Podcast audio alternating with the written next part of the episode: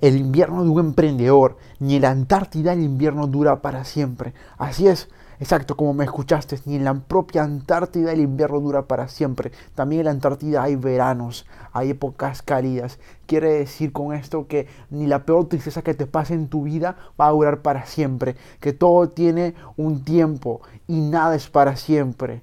¿Qué te quiero decir con esto? Que yo, al igual que tú, siempre tuve momentos donde también he estado triste, deprimido, sin ganas, sin fuerzas, frustrado, molesto, que todo se me venía abajo, todos los negocios, el emprendimiento, me da ganas de regresar al mundo tradicional y ser empleado. Sin embargo, yo tenía muchos sueños y los sueños se mantenían en pie y como se mantenían en pie los sueños, yo me motivaba también. Era una lucha constante, era como tener a un diablo en tu lado izquierdo de tu cabeza diciéndote renuncia, estás jodido, estás triste y al otro costado un ángel que te está diciendo vamos, sigue para adelante, vamos con todo. Yo te quiero hablar de mi peor invierno, cómo yo lo afronté y cómo yo lo pasé.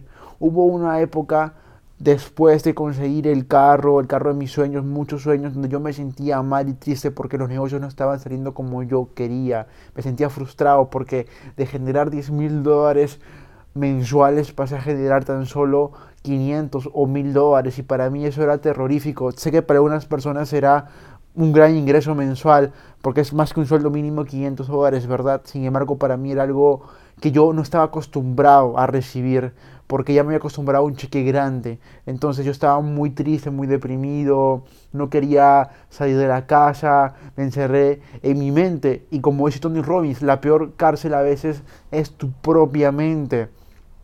¿Cómo yo hice para afrontar eso? De estar deprimido porque el cheque había bajado de 10 mil a 500 dólares. También muy aparte porque el equipo que yo tenía en estos momentos no estaba ganando como yo quería, no confiaba en la empresa, como yo no particular hice para afrontarlo. Siempre me imaginaba que esto no es para siempre, visualizaba, cerraba los ojos, yo le decía a mi pareja, mira, ¿sabes qué? Vamos a tener muy pronto este carro, otro carro, un Ferrari, vamos a tener la casa de nuestros sueños, vamos a tener una casa aquí, allá, vamos a hacer esto y tal cosa. Y cuando yo lo visualizaba, créeme, y sentimientos de felicidad me embargaban y me motivaban por lo menos, mira, para, para salir afuera y, y correr, hacer ejercicio, ¿me entiendes? Porque no me da ganas de nada en ese momento. Nada, nada. Sin embargo, esas cosas me daban e, esas energías para poder correr, hacer ejercicio y me levantaban muchos los ánimos. Entonces yo lo que hacía era visualizar. Tienes que saber algo, la mente es la peor cárcel a veces. Y tú, si te quedas en tu mente, estás muerto, knockout, fin del juego tienes que salir de esa mente. Entonces yo hice eso. El primer consejo es la visualización. El segundo consejo es que te muevas, muévete. Haz cualquier cosa. Por ejemplo, si estás en tu mesa sentado tratando de pensar, no lo vas a hacer. Tienes que salir para el parque y caminar o, o estar dando vueltas de aquí para allá. Vas a pensar mucho mejor. Vas a pensar cosas más claras y más concretas que estar en tu silla sentado con tu computador. Así no se te va a ocurrir nada nuevo. Tienes que recurrir a la creatividad créeme. Y como dice Steve Jobs, cuando tú miras atrás, todas las cosas malas que te pasarán es por algo, de verdad es una bendición.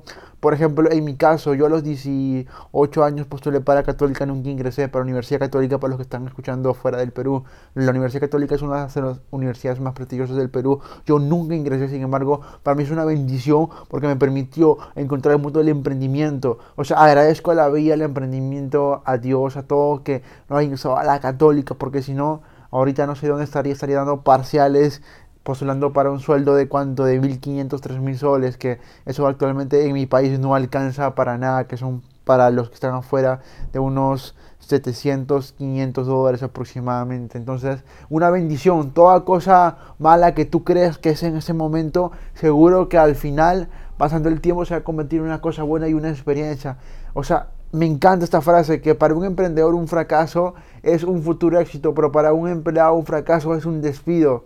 Imagínate, esto es así de real, esto es la realidad que vivimos actualmente. Entonces, yo sé que tú puedes pasar cualquier mierda, cualquier cosa que te bajonete, prima, sin embargo, piensa que no es para siempre. Visualiza tu éxito, visualiza. Cuando tú lo tienes acá en la mente es mucho más sencillo que se materialice. Un mentor mío me decía, Marcelo, tienes que visualizar el dinero. Y yo antes me reía, pero después que yo lo intenté y se volvió realidad y conseguí las cosas que yo quería en mi vida, los sueños se comenzaron a cumplir, me da cuenta que esto era cierto. Después, para que tú no estés así, pasando por, por la peor situación, hay algo que debes de tomar y que a muchos le va a costar esto. ¿Sabes qué cosa es? Algo que muchos temen tomar.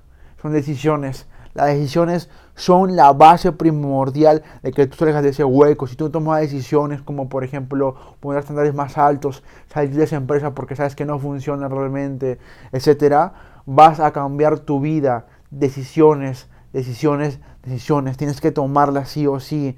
Recuerda, el invierno no dura para siempre, no dura para siempre, ni en la propia Antártida, y tú eres el dueño de tu propio destino. Así que yo te animo a que visualices tu éxito, toma decisiones, tengas fe certera que tu éxito está garantizado porque depende de ti, de tu esfuerzo, de tu trabajo. Éxito no es suerte, es trabajo duro, todos los días trabajo inteligente. Así que esto ha sido el podcast del día de hoy. Me siento muy feliz porque acabo de comenzar esta nueva sección. Pídanme en los comentarios los podcasts que ustedes desean.